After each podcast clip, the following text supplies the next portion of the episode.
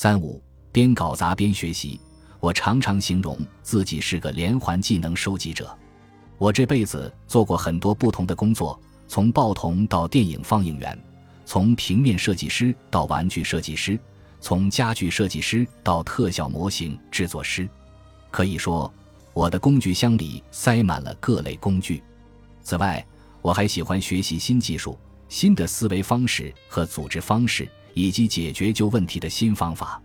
不过，我对为了学习新技能而学习不感兴趣。最在意的也不是技能本身，它通常是我痴迷制造或渴望拥有某物的副产品。我拥有的各项技能，不过是帮我实现目标的额外资源，是我解决问题工具箱里的工具。技能不过是达到目标的手段。说到底，我学习它们也是为了这个。我不知道自己是生来就这样，还是慢慢变成这样的，但我意识到。这是自己学习技能的唯一方法。通过在现实生活中运用它，利用它来做一些事。我学到的第一项技能是玩杂耍。每当需要逗乐别人，或是手边刚好有三颗苹果的时候，我老爸就会玩个杂耍。我也想学杂耍，努力想成为像老爸一样的人。不幸的是，我这人毫无运动天赋。轮流抛起，再接住几颗球，需要手眼协调。这对我来说简直比登天还难。不过，闷在卧室里练习了好几周，经历了无数次小球脱手和大爆粗口，再加上一本给笨手笨脚的人设计的杂耍书，我终于释放出了内心的马戏表演者。十二三岁的时候，我对火车模型燃起了兴致，并将我的下铺专门用于制作详细的布景。我从几本讲火车模型的书里得到启发。围绕小场景创造了一个更为宏大的世界。对于真正的铁道学家来说，这也是火车模型这一爱好的重要组成部分。铁道模型爱好者喜欢自己造东西，景观、建筑乃至整座城镇。模型不是成套的，而是从原材料开始动手制作，也就是所谓的从零搭建。我之前搭过不少塑料模型套装，但在我看来，从零搭建更像成年人做的事，在老爸和那些书的帮助下，我学会了如何用磨砂板制作两层建筑，如何混合几种颜料粉刷屋顶的瓦片，如何用平板拼出复合曲线，打造虚构小镇中央的圆形建筑。在我的不懈努力下，围绕火车场景打造的小镇不断向外蔓延。二十五六岁的时候，我在旧金山的剧院打过一阵子工。当时，我在一个名为“无定型机器人工作室”里担任机器艺术家兼机器人创客齐科·马可姆特里的助理。齐科打造过许多神奇的机器人，他们能跳舞、打鼓、制造机器人、变成建筑物，还能讲故事。我在齐科的工作室里学到了很多东西，但让我永生铭记的一点是，我在那里第一次亲眼见到了车床。齐科有一台漂亮的三十六寸老式工匠牌车床，他向我介绍了基础知识：如何拧紧卡盘中的加工键，如何启动和关闭车床，如何操作工具切割材料。他看起来确实很酷，但直到我需要制造某件东西，才真正对使用它燃起了兴趣。二十世纪九十年代初，旧金山是美国最著名的车库旧货大甩卖小镇，每个周末。都有成百上千的人在街头清理碗柜和壁橱，搬家并甩卖二手物品，我们称之为车库之旅。那是我每周末都要做的事，也是我早先在布鲁克林拾荒艺术时期养成的习惯。这个习惯在西海岸得到了长足发展，很大程度上要归功于我终于有了正式工作，手头也有了一点闲钱。某个周末四处转悠的时候，我收获了一套美不胜收。装饰华丽、可以折叠的便携式木质国际象棋，它大概有七十五年历史，工艺精美的令人难以置信。但棋子只剩下了一半，只有白棋没有黑棋。于是我决定用奇克的车床制造黑棋。当时我毫无实际操作经验，但这一点完全被我抛在了脑后。这些棋子给我好好上了一课。这时候。我松于律己的一面就表现了出来。回到奇克的工作室后，我向朋友吉奥描述了我想为那套国际象棋做些什么。随后，我们就如何使用车床展开了哲学争论。吉奥自己就是一位大师级的创客，但他的行事方法与我大相径庭。他是一名计算机科学家，也是一位出色的工程师，头脑非常清醒，做事极有条理。他可以从地上随手捡起一颗螺丝，瞄一眼就能说出它是十至三十二细螺纹还是十至二十四粗螺纹。他非常注重准确性。吉奥坚持认为。我们应该先画出要切割的每个加工件的测试图，对这些图纸进行测量，再将测量结果转变成车床上的一组切割，以便造出想要的成品。我则更像一列没有刹车、沿铁轨滑行的列车，做事方法简单粗暴。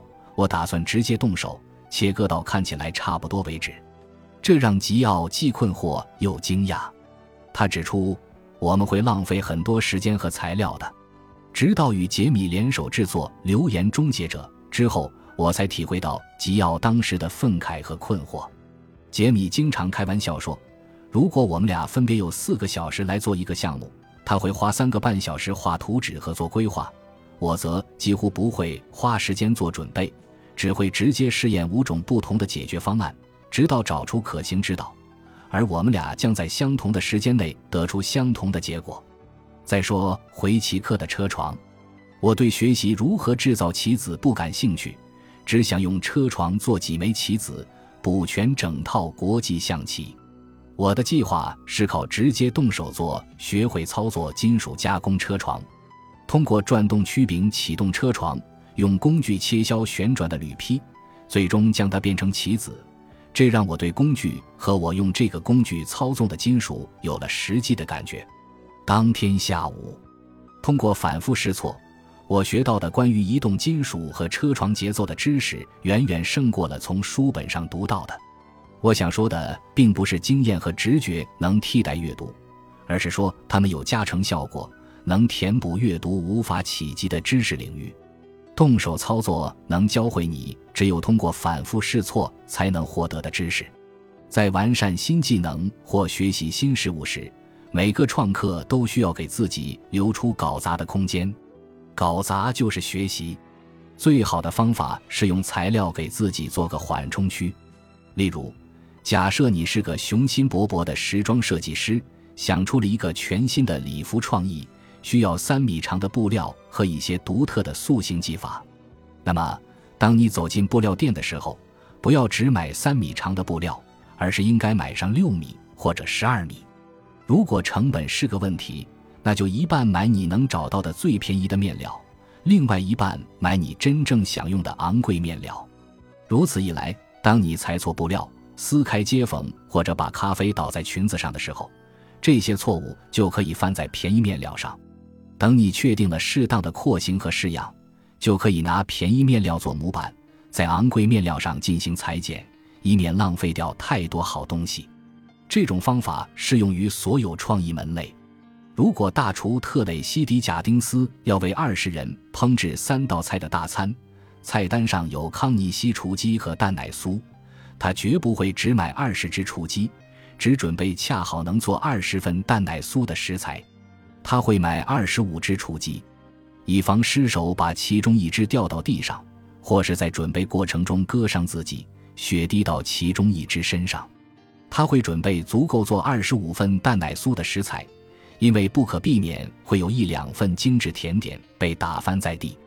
这些多出的食材为他提供了缓冲区，不但能减轻为多人烹制美食的压力，也能留出尝试新事物的空间。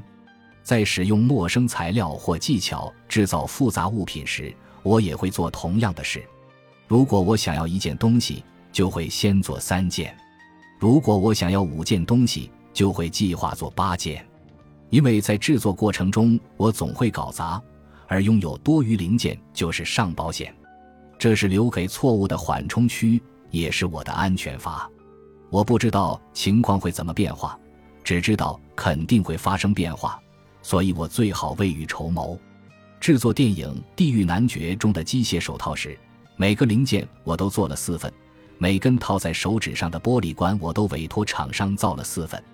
当我犯完错误、走完弯路之后，剩下的材料还够做出两只机械手套，一只留给自己珍藏，一只送给吉尔莫德尔托罗。